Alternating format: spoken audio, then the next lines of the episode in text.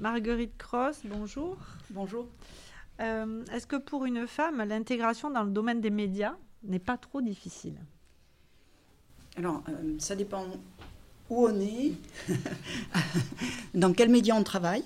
Euh, il y a des différences notables encore aujourd'hui. par exemple, il est plus difficile pour, pour la télévision que pour la radio d'être une femme et d'avoir des postes de responsabilité. Je vais revenir là-dessus parce que c'est là euh, un peu le nœud gordien. Hein. Euh, mais, euh, pour ce qui est des médias, les choses sont en train de bouger. Si on, les observe, nous, depuis, statistiquement, hein, depuis une centaine d'années. Et les choses Les femmes ont réussi à tracer leur route. Hein. Alors, pour l'anecdote, je dirais quand même que le premier journal créé par une femme l'a été à Montpellier.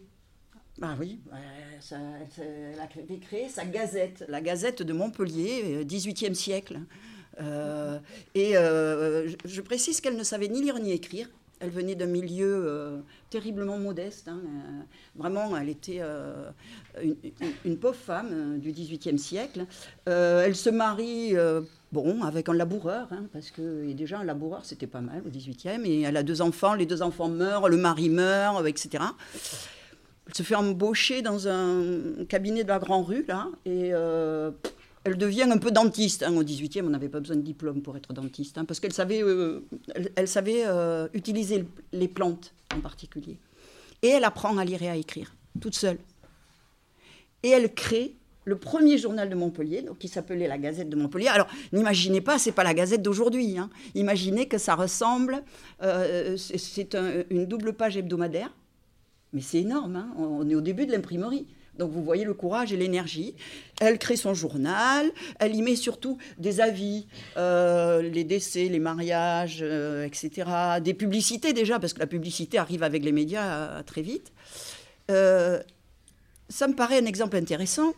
Et donc, elle obtient d'ailleurs la possibilité de créer officiellement son journal, parce qu'à ce moment-là, il fallait une autorisation royale. Donc, elle, obtient son autorisation, et jusqu'à la fin de sa vie, elle, tient son journal. Et puis, dans, les femmes et la, dans les femmes et le journalisme, j'en citerai une autre. Elle s'appelait déjà Marguerite, celle-là. C'est un hasard. L'autre aussi, elle s'appelle Marguerite. Et c'était pas parce qu'elle s'appelle Marguerite que je vous en parle, mais parce que je trouve que ce sont deux étapes intéressantes de l'histoire de la presse et des femmes. Euh, la deuxième, elle s'appelle Marguerite euh, Durand. Alors, elle, quelqu'un de remarquable aussi. Alors, elle, elle est parisienne. Hein. Ils ne sont pas tous montpelliérains, il ne faut pas, faut pas exagérer. Elle, elle est parisienne. Elle est féministe. Elle est scientifique. Ce qui euh, aussi est fin, du, fin du 18e, début du 19e siècle. 19e siècle. Et elle, elle, elle fait des études supérieures, elle est libre, elle, euh, elle, elle, se marie, elle divorce, elle vit toute seule, elle fait un enfant hors mariage. 19e, pas bien vu non plus, hein, vous imaginez. C'est une intellectuelle. Elle fonde le premier journal féminin et féministe de France, où il n'y a que des femmes. C'est gonflé. Moi, je vous dis qu'au 19e siècle, c'est gonflé. Les femmes font tout. Elles sont imprimeurs, elles sont euh, clavistes, on ne dit pas comme ça à l'époque, hein.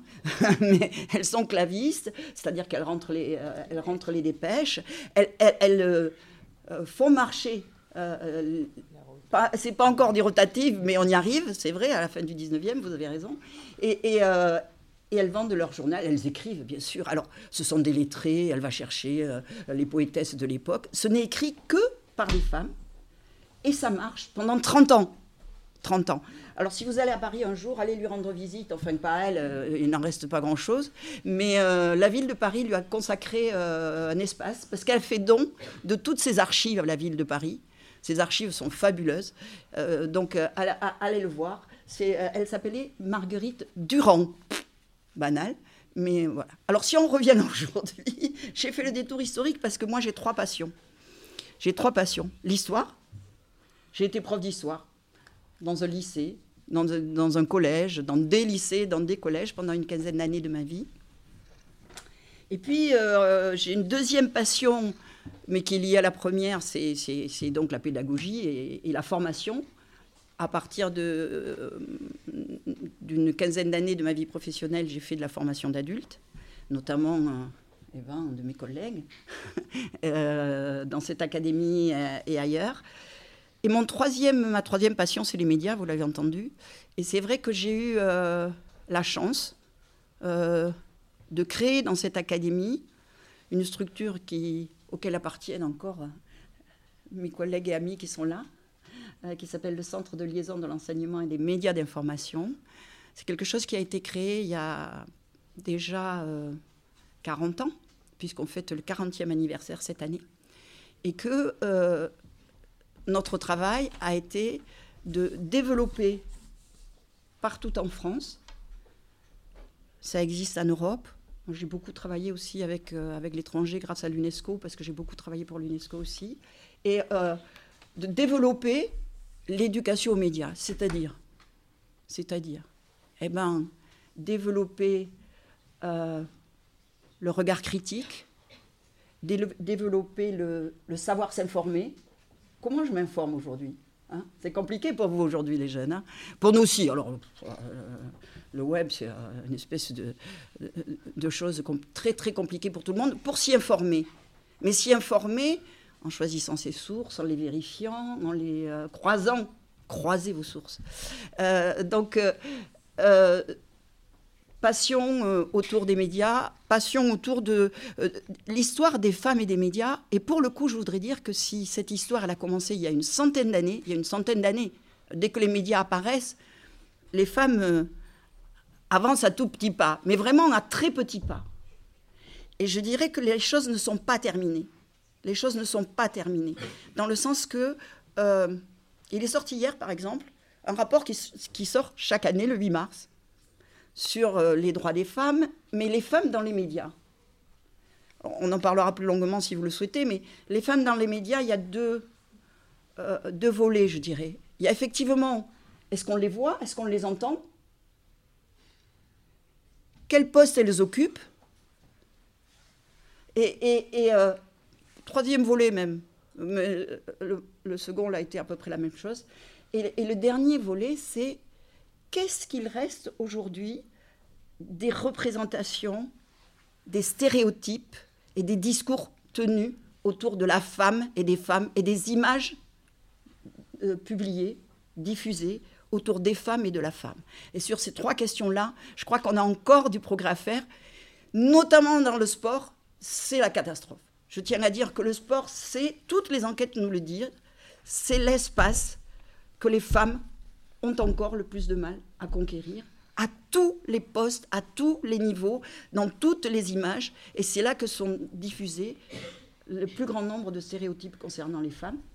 Et euh, là, vous avez du boulot, hein. je tiens à le dire. Celui-là, il est pour vous, parce que nous, euh, notre génération, on a fait ce qu'on a pu, on continue. Mais là, le boulot, il est pour vous. Merci beaucoup. Est-ce que Emma, euh, vous voulez rebondir sur la place de la femme dans le sport? Oui, je veux bien. Du coup, moi, quand j'ai fait mon étude, j'ai cherché pendant très longtemps l'histoire même de la femme dans le sport. Et en fait, je me suis rendu compte qu'il n'y avait pas d'histoire. Il n'y a pas d'histoire. Il y a juste quelques passages qui nous montrent que ben, la femme, elle n'avait pas le droit de faire du sport parce que son corps l'empêchait de pouvoir faire du sport. Et quand on y pense, ben, c'est pas notre corps qui va nous empêcher à courir, c'est pas notre corps qui va nous empêcher de faire des sauts. Je euh. je suis pas du tout d'accord avec ce qui était dit. Et c'était que des choses comme ça. La femme, elle a été interdite de sport par rapport à son corps. Et c'était impensable. Il y en a même qui disaient, des scientifiques sans études, c'est quand même grave, qui ont étudié que la femme ne pouvait pas faire de sport à cause de son corps parce que ça allait la rendre infertile.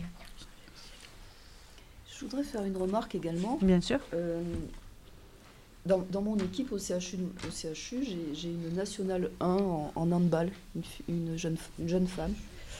Et en fait, elle m'a expliqué, et j'ai pu le constater en regardant les matchs de foot, je ne regarde pas particulièrement, mais en fait, elles sont obligées d'avoir les cheveux longs, d'avoir, de porter des queues de cheval.